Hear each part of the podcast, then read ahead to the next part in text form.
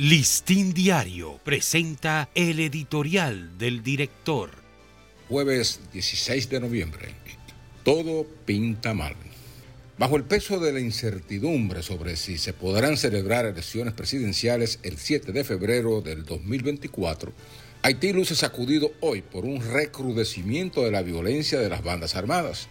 En paralelo a este súbito rebrote de los ataques terroristas de bandas que controlan más del 80% del territorio, gruesos escándalos de corrupción revelados ayer agravan el ya oscurecido clima político reinante en ese país.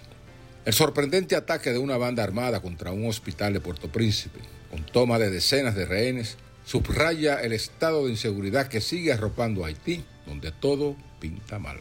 Las denuncias sobre la implicación de varios ex senadores, ministros y funcionarios de distintas instituciones públicas anteceden al momento en que se espera que el Comité de Sanciones de las Naciones Unidas penalice a varias figuras prominentes. La creciente inseguridad y turbulencia se registra en momentos en que el primer ministro Ariel Henry, junto a varios ministros, se encuentra en Arabia Saudita participando en una cumbre del CARICOM.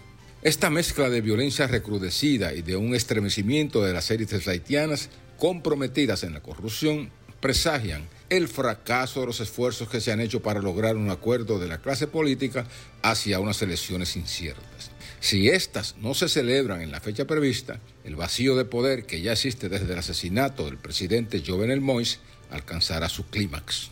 Frente a un avanzado estado de deterioro de la situación política y de la seguridad ciudadana en Haití, la República Dominicana jamás debe bajar la guardia en la prioridad de proteger la frontera, cueste lo que cueste.